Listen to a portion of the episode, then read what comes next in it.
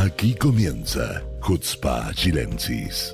Esta charla distendida que le proponen Sivan Gobrín junto a Gabriel Colodro y Hernán López. Bienvenidos.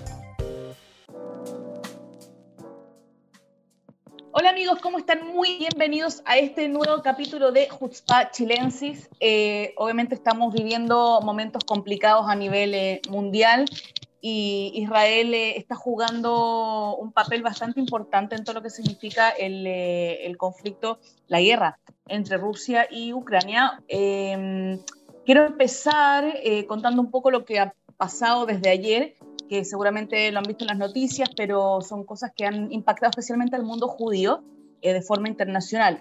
Eh, en un intento, no en un intento, de hecho lo hicieron, de bombardear una, una antena de televisión muy muy importante eh, en las cercanías de Kiev. Eh, lo que pasó fue que esquirlas de ese bombardeo llegaron 200 metros eh, más allá, donde hay un monumento, eh, un memorial eh, del holocausto, eh, en una zona que se llama Baviar. ¿Qué pasó en Baviar el 29 y 30 de septiembre? Eh, más de 33.000 judíos fueron asesinados en fosas comunes eh, por los nazis, por, bueno, también por, eh, por, soldados ucranianos, pero no viene el caso. El tema es que es un memorial eh, muy importante, los judíos están enterrados ahí y, y, el hecho de que se haya dañado una zona tan simbólica eh, de una masacre eh, ha tocado a los judíos en general y a los que entienden del holocausto también en todo el mundo porque es, uno, es un acontecimiento clave también eh, en esa zona. Y la verdad que a mí personalmente, con todo el tema que me compete, con toda la relación que yo tengo con, con la educación sobre, sobre la Shoah, sobre el holocausto, cuando leí esa, esa noticia me, me impactó especialmente. Y, y, las cosas pasan y las comunidades judías alrededor del mundo se han movido ya. Ustedes van a, van a contar también qué es lo que ha pasado. Israel se ha movido.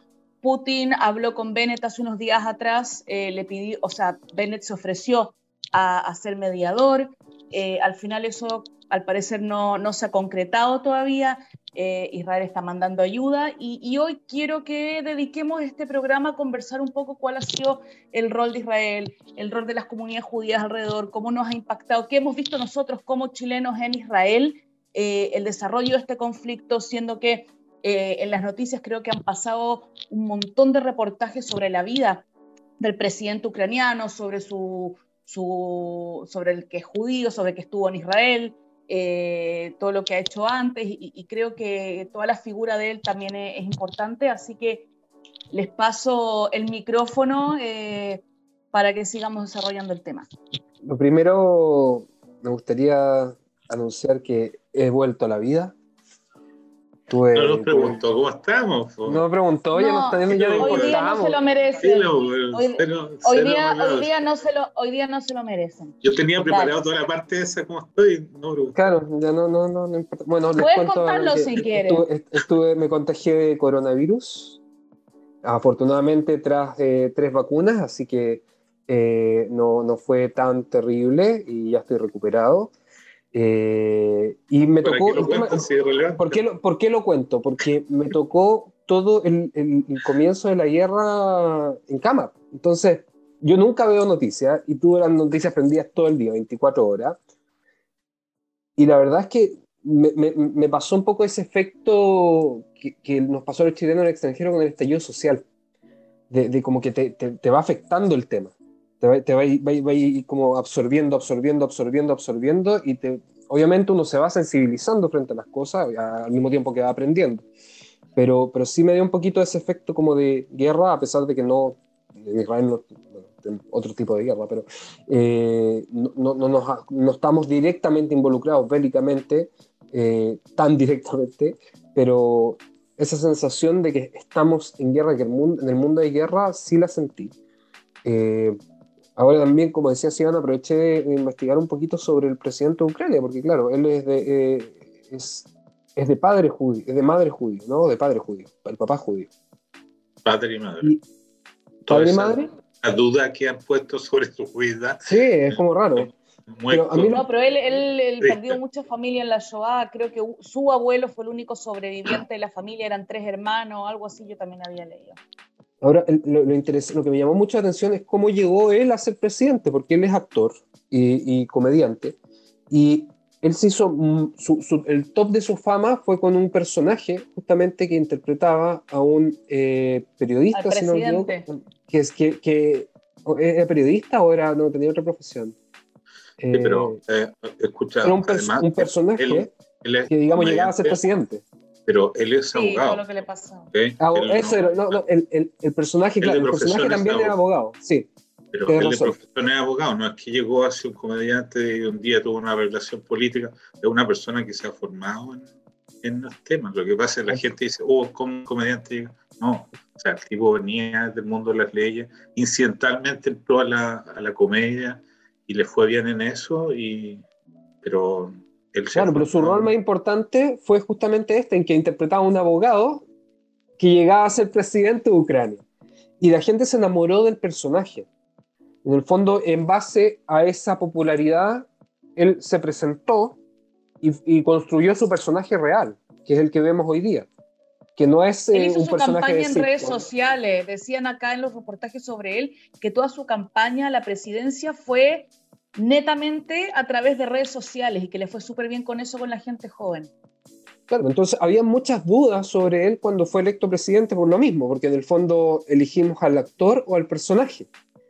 Y bueno, lo que demostró es que luego de que mandara de la respuesta que le dio a Estados Unidos cuando le ofrecieron salir a él y a su familia del, país, eh, de que él se quedaba luchando con su pueblo para proteger su país, o sea, hoy día pongámosla, o sea, seamos sinceros, ¿cuántos líderes mundiales serios, serios, de los que la gente respeta, o por lo menos medianamente los respeta, darían esa misma respuesta en el caso de él, en sus zapatos?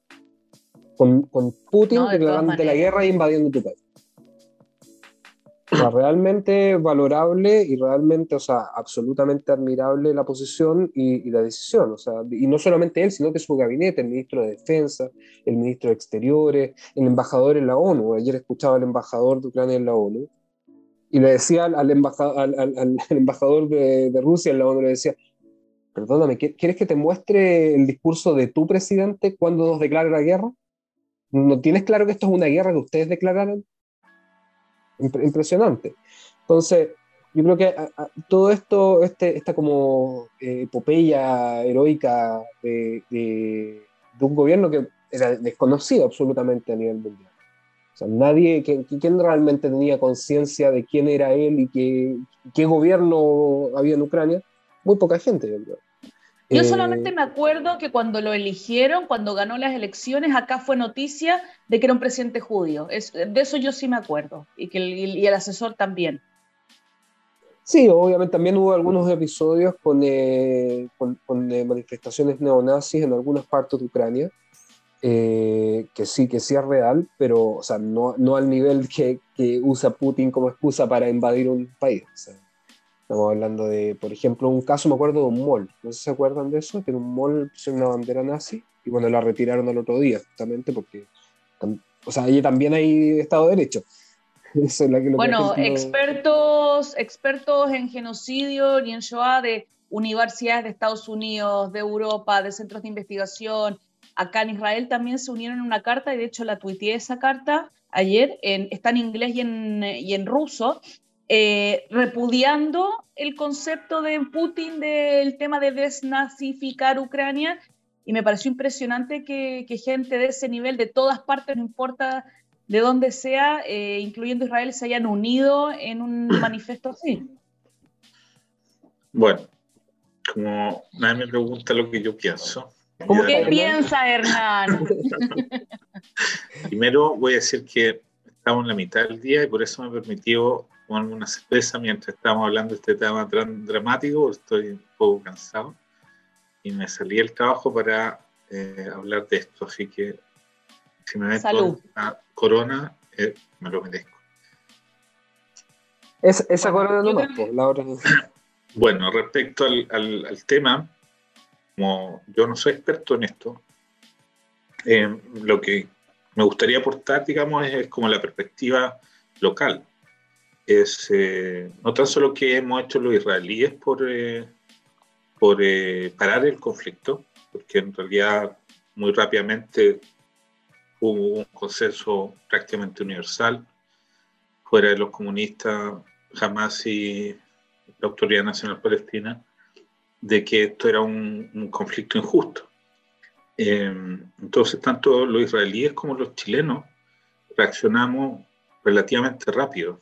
O sea, el gobierno de Israel, eh, a pesar de que los primeros momentos estuvo bien dubitativo, porque la influencia de Rusia en la seguridad israelí es importante, tanto por el, el tema del control aéreo que tienen en el espacio Líbano-Siria, lo que en la práctica nos da un norte seguro, como eh, el control que ellos mantienen del desarrollo atómico de Irán, control o descontrol, digamos.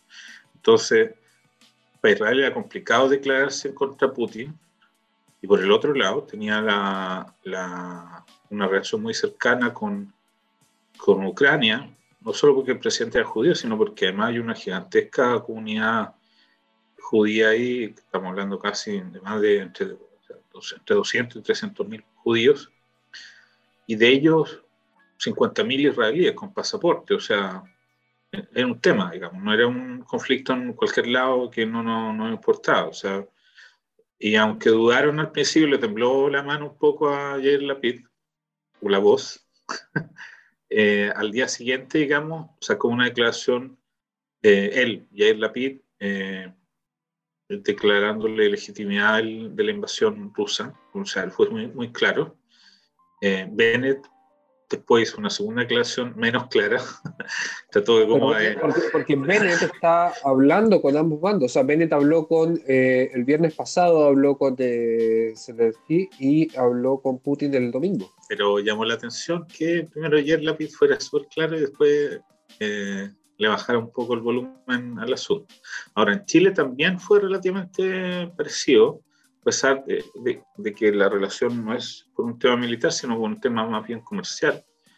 Eh, y con Rusia, digamos. Rusia tiene eh, un potencial de inversiones grande en Chile. y también a Piñera le dudó un poco la mano al, sacar la declaración, no la sacó muy rápido. Y tampoco el, presidente electo Boric. Pero la no, se demoraron bastante. Bueno, esperaron. Es que ese es el tema. Israel salió, 24 horas. Israel salió, antes, que, antes que Inglaterra, antes que Francia, si no me equivoco, a condenar abiertamente. Sí, no, pero Chile también salió. Lo que pasa es que entre Chile e Israel se demoraron casi 24 horas en contestar, en ver, que es harto, no es poco. O sea, podían muerto un montón de gente. O sea, de, suerte no murieron, pero porque el ataque aéreo de, el preparatorio de Rusia fue, fue breve y fue específico. Pero perfectamente podrían muerto mucha más gente, mientras Boric se da vuelta con la almohada y Jair Lapid... No, ha continuado muriendo mucha más gente, o sea, ya los objetivos de Rusia no, son tan quirúrgicos como eran al principio. a lo que voy es que los gobiernos chilenos y Israel hicieron algo antes que muchos otros. No fue que no hicieron y Boric también sorprendió y fue bastante claro en, lo que, en el tweet que sacó y en algunas declaraciones complementarias. Entonces ahí Chile, Chile Israel, bien.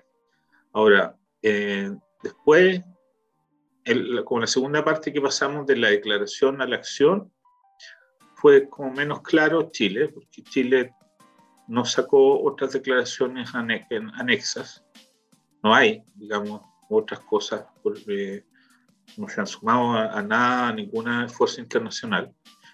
Eh, Israel sí, o sea, Israel sí ha, ha, tratado de mediar de alguna forma y, las ha, y ha hecho algo, o sea, mandó 100 toneladas de ayuda humanitaria, como dijo desde el principio que iba a mandar ayuda humanitaria, mandó los médicos.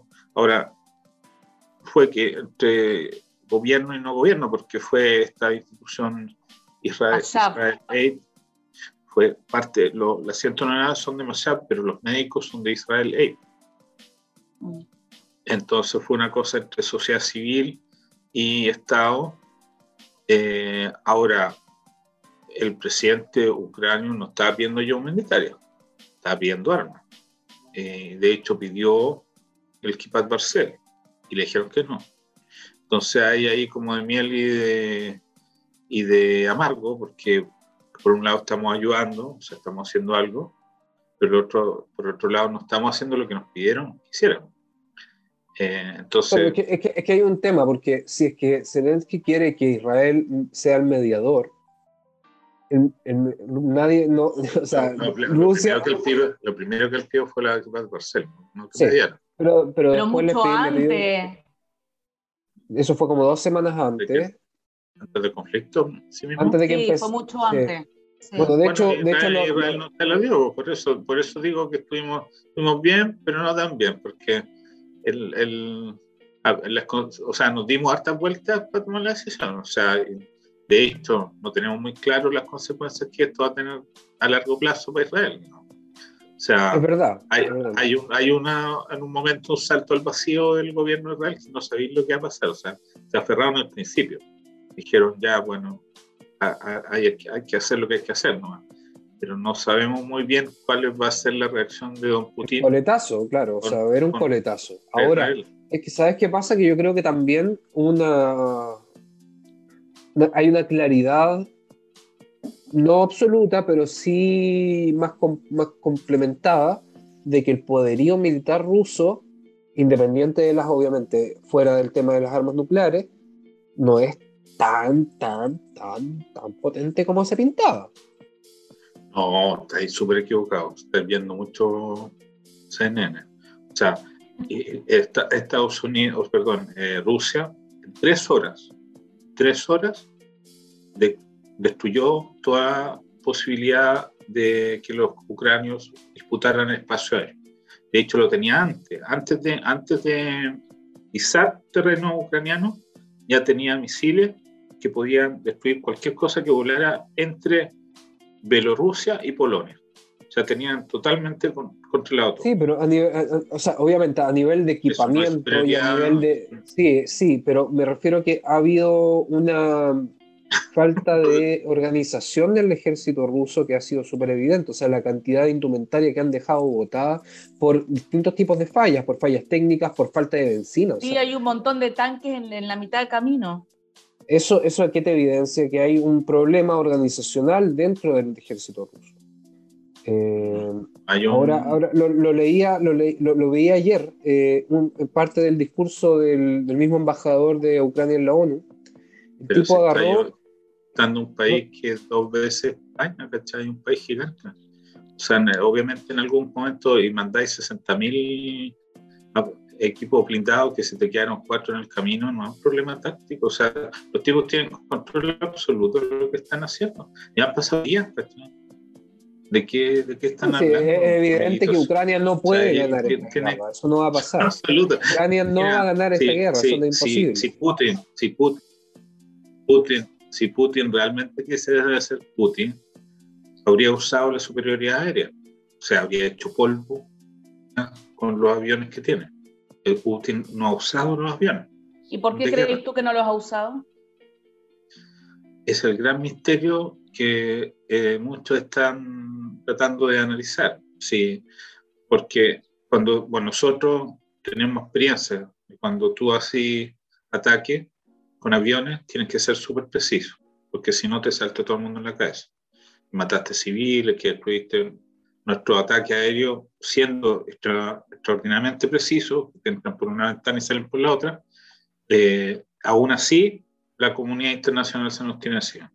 Entonces, el armamento soviético no es preciso. O sea, si hubieran hecho un ataque, habrían muerto miles de ucranianos. Y eso era la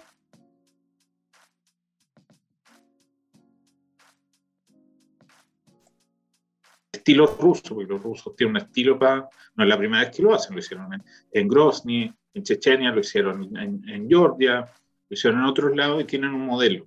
Si hubieran hecho el mismo modelo, hubieran matado miles de personas en los dos primeros días.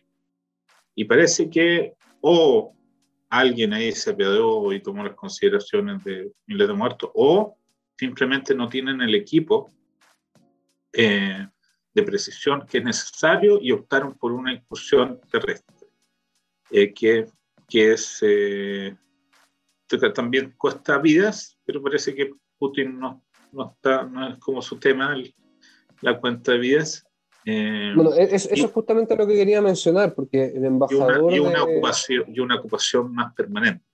Pues cuando tú metí esa cantidad, 130 mil soldados, 60 mil blindados, lo que tú estás haciendo no es entrar y salir, entrarte para quedarte. Claro. Entonces, es otra cosa. ¿eh? No, no, no vaya, como en, Georgia entraron, agarraron dos regiones y se quedaron tranquilos. Pero parece que acá las dos, las dos regiones no, les bastan y quieren controlar todo. Pero eso no lo sabemos. ¿Mm? ¿Mm? ¿Cómo? Es que yo, que yo creo que Putin va a querer que Ucrania sea un gobierno títere como Bielorrusia. Eh, eso es lo que todos dicen, pero yo creo que todo lo que está haciendo es mucho más.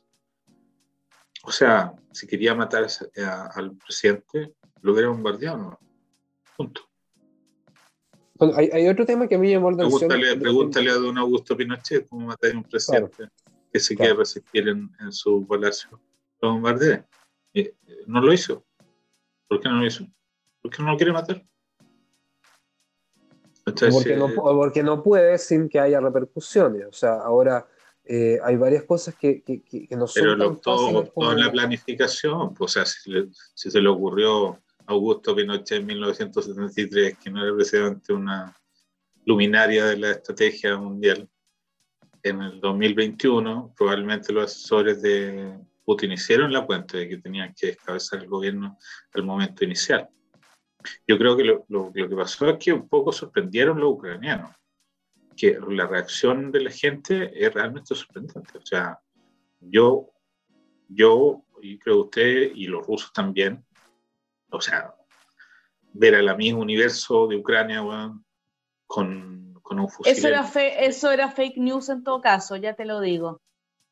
Bueno, igual se veía bien, pero... No, pero los alcaldes, los, o sea, un montón de gente, o sea, como gente común y corriente. sí, la gente va a enrolarse, los hombres van a enrolarse, hay filas cientos de imágenes, o sea, un tipo parado frente a una columna de tanque, o sea, finalmente, ¿qué te pasa? y, hay situaciones, por ejemplo, estaba leyendo ahora lo que pasó ayer en, eh, en una ciudad que se llama Konotop. Eh, está, está, tan... Uy, mi perro está ladrando. Perro ruso. Perro ruso. Perro ruso. Eh, en Konotop eh, digamos, la cantidad de soldados rusos que llegaron a controlar la ciudad es tan grande que el alcalde tuvo que hacer un plebiscito para saber si se rendían o combatían. Todavía no están los resultados, pero el alcalde se paró en la plaza de la ciudad le bueno, vamos a decidir qué es lo que vamos a hacer. Vamos a hacer, vamos a resistir o nos rendimos, porque la fila de tanques que vienen es muy grande. Mira, pero si piensa, piensa, la situación es súper distinta, pero igual piensa en el Chile del 73, cuando se produce un autogolpe, una situación así de desconcierto, y los chilenos al tiro todos dijeron nos vamos para la casa. O sea, ¿quién, ¿cuántas personas resistieron el golpe militar? No cientos.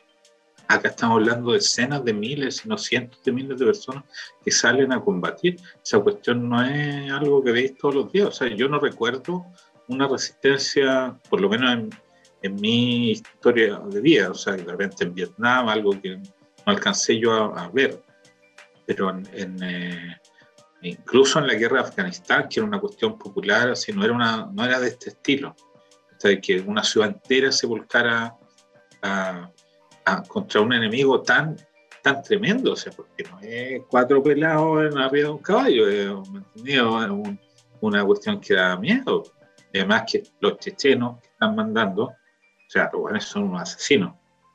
Cágate que te, llegan, te mandan esa cantidad de ayer, ayer, anoche te mandé un video, te mandé un, video de un soldado ucraniano que estaba preparando su arma y a las balas la untaba en manteca de cerdo, porque, porque iba a enfrentar a los chechenos. Los chechenos son musulmanes.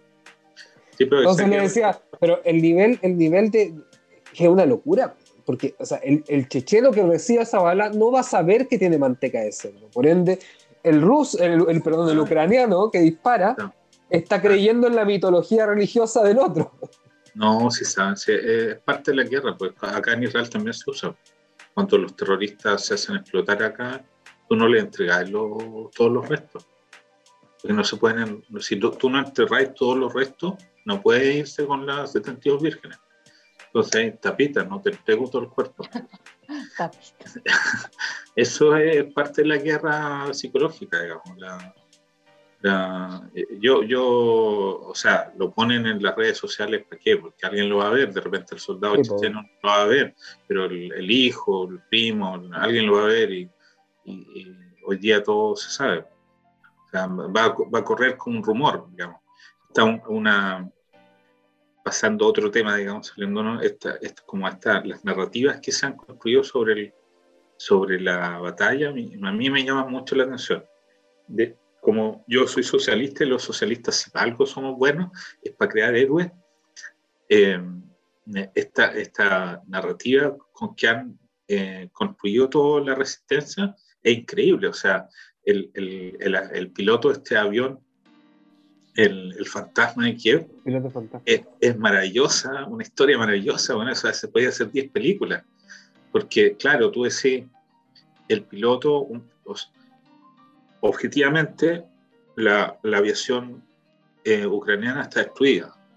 Entonces tú veías un piloto, uno, porque no hay más, porque todos los otros están destruidos, defendiendo la ciudad, es una imagen maravillosa. aunque en la práctica la verdad es que el espacio aéreo no hay otros aviones porque todos los otros los destruyeron, ¿me entendí? Entonces, y no hay ninguna, o sea, puede ser un avión, los rusos tienen, no sé, 500, ¿cachai? 700. Entonces, lo que hace es subir la, moral. Es subir la, moral, la moral y crear, y crear esta como narrativa del heroísmo, que toda la gente dice, hay un, si este tipo, este héroe, porque tú decir, no, el weón, no sé, le echa benzina al avión, ¿cómo anda todo arriba? es, imposible que esa historia sea verdad, pero, pero es tan bonita que motiva a la gente, ¿cachai? A salir, o el, el, el alcalde boxeador, weón, millonario, que deja todo para ir allá, a mi universo, que tú decís que es mentira, pero igual, eh, no sé, hay, hay, el, hay eh, otro, no sé, un montón de gente, y ahora sacaron esta cuestión de, lo, de los eh, voluntarios internacionales, que ya hay algunos ingleses retirados del ejército que están inscribiendo. Imagínate cuando empiezan a llegar los primeros voluntarios internacionales, si alcanzan a llegar, digamos, la, la guerra dura lo suficiente, eso ya sería como la, como la, la guerra civil española. Bueno, hablando de fake news, ¿alguien sabe si es fake news las referencias que ha hecho a Israel y las guerras de Israel el presidente de Ucrania? Que me suena como un poquito demasiado. Así, ¿Qué presidente? De Ucrania. Zelensky ah, que dijo, eh, ah, Zelensky, esos, memes, con, con, frases célebres que han salido claro, con frases en las redes sociales. Eh, tenemos que luchar como los israelíes, bla, bla, bla. No sé si serán verdad. Pero lo que sí es que la relación militar entre Israel y Ucrania no es nueva y eh, no me extrañaría que estuviesen siendo asesorados con estrategias militares para poder resistir este tipo de invasión. O sea, es algo en lo que Israel tiene una experiencia bastante amplia. Eh, bueno, justo yo, eso, eso, yo lo hablaba con mi hijo. Mi hijo se fue de viaje a Bulgaria ahora. Pero antes de que viajara estábamos hablando de esta cuestión y me decía que, que más bien al contrario, que lo que hizo Putin es repetir la guerra de los seis días, porque destruyó toda la, la aviación eh, ucraniana, igual que nosotros estuvimos la egipcia en unas horas. Entonces, y más o menos el mismo sistema, entraron sin ninguna comunicación, ¿cachai? Cada uno con objetivos fijos, y fueron ta, ta, ta, ta, y en tres horas desmantelaron y se acabó la guerra. Técnicamente se acabó la guerra. El resto fue eh, eh, algo más simple. Entonces, si alguien se leyó la historia de la guerra de Israel, fueron más bien los rusos que los ucranianos. Eh, yo, yo creo que los ucranianos realmente están abriendo un, un, capítulo inédito en, la resistencia eh, a la guerra y, y, también un poco por, tú lo, como que lo anunciaste, pero no, no, le dimos mucha vuelta a esta cuestión de los medios, porque el presidente es un héroe mundial, pues, no sé, eso van el libro, después de Luke Skywalker está Zelensky, pues,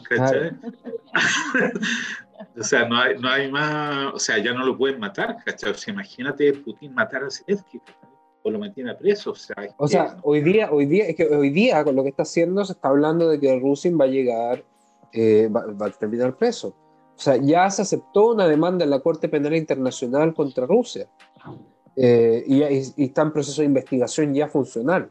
Entonces, eh, las posibilidades de que haya un, juicio internacional a Putin son reales y son factibles. Ahora, yo lo que quería contar hace un ratito es que parte, si es que tienen tiempo la gente también, eh, vean el, discurso del embajador de Ucrania en la ONU, eh, que fue muy, muy, muy emotivo. El tipo llegó con un, un, un screenshot de el WhatsApp de un soldado ruso muerto en Ucrania y leyó todo lo que le escribía el soldado a su mamá en Rusia. Digamos que no sabía, la mamá le decía, ¿dónde estás? ¿Qué, qué, cuándo llegas a casa? O sea, no voy a llegar pronto a casa, no estoy en Rusia, estoy en Ucrania. O sea, la gente no sabía que esto iba a pasar. Los rusos no estaban al tanto de que la, la escalada de violencia estaba a nivel de invasión. El público en general estaba absolutamente desconectado de esto. Incluso estamos hablando de alguien que tiene un hijo en el ejército. O sea, todos sabemos acá cómo funciona eso. Algo de información sabes. Tú sabes cuando la situación es tensa, cuando... O sea, la familia no sabía que el tipo ya estaba en Ucrania y el tipo mismo le contaba a la mamá que estaban atacando todo, que habían instrucciones de atacar no solamente francos militares, sino que también francos civiles, que fueran simbólicos para bajar la moral y que el tipo se quería volver, etcétera, un soldado arrepentido, digamos, que ya, ya tenía forma de volver. Y murió. Entonces, como esa historia, hay muchísimas. Mira, esto, es una guerra con muchos símbolos, con muchos símbolos. La cuestión de los chechenos es una cuestión también, es como eh, la estrella de la muerte, pues, ¿cachai? Se veía 300 chechenos, rezando, y tú sabes, con toda la mitología que, hay. Me acuerdo de la, guerra de las Malvinas, ustedes eran chicos, pero yo la, vi en la guerra de las Malvinas, eh, y los, británicos mandaron a, el primer grupo especial que mandaron a atacar en las Malvinas fueron los Sherpas, que eran un grupo de nepaleses que eran extremadamente violentos, una cosa de un metro sesenta con un corp, y fueron y degollaron a los argentinos no los dispararon, los degollaron. Y el pánico que creó eso entre los argentinos fue inmenso, que se empezaron a rendir de uno tras del otro por esta cuestión del miedo. Ahora, esta cosa de mandar a los chechenos y, los, rusos hicieron muchísimas filmaciones sobre los chechenos y las distribuyeron en los círculos de los, de los, países de habla rusa. Claro, tú lo veí pánico, o sea, miedito, ¿cachai? Ver eso, esos monstruos, porque son, eligieron a los chechenos más grandes, entonces el checheno más chico es dos metros, eh, y, y, grandotes, ¿cachai? Tú sabes qué van, qué van a hacer, Y, y, lo, y, como te decía, ese, ese, es un signo. Y por el otro lado está esto Luke Skywalker con su con su, todos sus voluntarios internacionales, ¿cachai? Y todas las redes, todos nosotros tenemos... No, y todos los países, todos los países, padre, o sea, hay, aquí hay una cuestión que es, por ejemplo, al principio se especulaba qué posición iba a tomar India, porque India tiene relaciones muy cercanas a Rusia, muy de Hecho, ahora, que te, ahora que te miro con esa barba, te veo como chicheno. Tengo cara de chicheno. cuidado, cuidado. Si van, está mutear. No sé. Estoy muteada porque le estoy pidiendo a mi hijo que acaba de llegar del colegio que baje por favor el volumen de la tele mientras cerramos este programa. Ah, no, no, eh, acabó. Censurado, Para, que me, para que me escuchen. No, pero lo, lo, lo, que, lo que quería decir antes es que justamente la, la, cantidad de países que los bloques quedaron muy desproporcionados. o sea, la cantidad de países que están apoyando a Ucrania de una u otra forma. O sea, India está mandando ayuda humanitaria, ¿cachai? Y, y, hoy día está presionando a Pakistán para que eh, apoye a Ucrania también. sí, pero yo quiero decir algo, yo quiero decir algo sobre las sanciones, un segundito. Esta ley del hielo mundial que se le está tratando de hacer a Rusia con sanciones que nunca antes se habían visto, al final igual nos va a afectar a nosotros de una u otra forma. El tema del SWIFT, el tema económico, se van a, a subir la benzina, eh, gente que tenía negocios con, con eh, empresas rusas o bancos rusos, lo que sea, también les va a afectar. Hoy día estamos en un mundo muy globalizado, castigas a uno y, y, no, gana nos va- otro. se nos va a devolver a No todos. es tan así, no, yo Bueno, no creo que sea bueno. tan así. Yo creo que Yo se creo nos va a devolver. yo creo que castigas a uno y gana a otro. Por ejemplo, ¿quién es el más feliz ahora? ¿Cuál es el país más feliz? ¿Cuál es el país más feliz? Qatar. Tú. Qatar. Ellos- Por- por- ¿Por porque el Europa, ya- no, Europa ya, ya, ya, ya hizo el anuncio que todo el gas que le compraba a Rusia ahora se lo va a comprar a Qatar. Pero mira, ese es un análisis que yo no haría, porque eh, como tú bien dijiste al principio, las similitudes con la Segunda Guerra Mundial son muchas. Y, y lo que nosotros siempre alegamos cuando hacemos la revisión de la historia es que lo- los análisis o las decisiones se tomaron no por principio, sino por intereses o contextos políticos determinados. Entonces yo creo que hoy día nosotros somos los últimos que podemos justificar que las cosas no se hagan porque van a costar plata. O sea, si... No, yo no he dicho que no se hagan, plata, solo estoy diciendo que, que va a haga. A todos igual. No es que digo que está mal, no he dicho que no hay que sancionar a Rusia, solo he dicho Pero que hay gente que dice esto, esto, esto, no, esto no nos va a afectar. A todos nos va a afectar de una forma u otra. A eso quería decir. Nada más. Te vi la cara de Putin. Así. No, porque la gente dice, bueno, vamos a perder plata. No es que pueden hacer No, pero mira, sí, sí, yo entiendo lo que, lo que también dice Sivan en el sentido no de la plata, sino que eh, de, de la, lo blandas de las medidas, quizás. Eh, o del miedo generalizado que hay. O sea, ayer estuvo Boris Johnson, si no me equivoco, en Polonia. Estuvo dando una conferencia. No se atreve a ir más allá. Y una Oye, se han portado bien, se han portado bien los polacos, hay que decirlo. Por la cosa han portado súper bien. Entonces, Yo tengo una no. pregunta. ¿Quién creen ustedes que hacen los primeros que mandan soldados? Porque ¿soldado? los, prim- los primeros que mandaron Soldado. armamento, que yo sepa, fueron los suecos, que mandaron 5.000 eh, misiles tierra antitanque, tierra-tierra, 5.000. Lo único que yo sepa, quizás estoy equivocado, creo que los italianos también decidieron, pero todavía no mandan. Pero yo quiero ver cuál es el primer soldado internacional que va a llegar. ahí. Los ingleses, los retirados, los, eh, los reservistas ingleses anunciaron que ellos iban a ir, pero no han llegado todavía. No. Yo creo que, yo creo que Inglaterra, Francia, Estados Unidos no se va a meter. Estados- Estados Unidos no se va a meter. Alemania, Alemania no lo sé. Pero Alemania también está, es que Alemania está en un proceso de neutralidad y ya salió de ese proceso, ¿verdad? Pero está recién salido. O sea, es como. eh, ese ese es el tema. Hay algunos países que podrían llegar a hacerlo, pero aún está, está muy fresco, digamos, el, el posicionamiento claro. O sea, se posicionaron claramente, así como Yo Israel. creo que yo creo que ser un, país chico, porque me acuerdo que el primero que rompió relaciones con Rusia era una cuestión como la isla, no sé qué, una cosa que no, ni siquiera me acuerdo el nombre, porque era, pero alguien rompió relaciones con Rusia. alguien sea, rompió eso- relaciones con Rusia, vamos a ver. Eso, eso que, que tú decís, Estados Unidos expuls- quería expulsar a, los- a- a la- a los representantes de la ONU de Rusia. ¿sí? que esa también- sí, quería expulsar porque la, la, la Asamblea General es de Estados Unidos. Entonces, querían expulsar a los, a los embajadores yo, de Rusia. yo, yo lo, entendí que Ucrania lo pidió, que lo expulsaran, pero no entendí que, que alguien lo... Lo que pasa es que la- Rusia está presidiendo algunas comisiones, ¿cachai? Entonces, porque hubo un debate, hubo un debate entre el embajador de Ucrania y el, y el embajador de Rusia, que era el presidente de la comisión.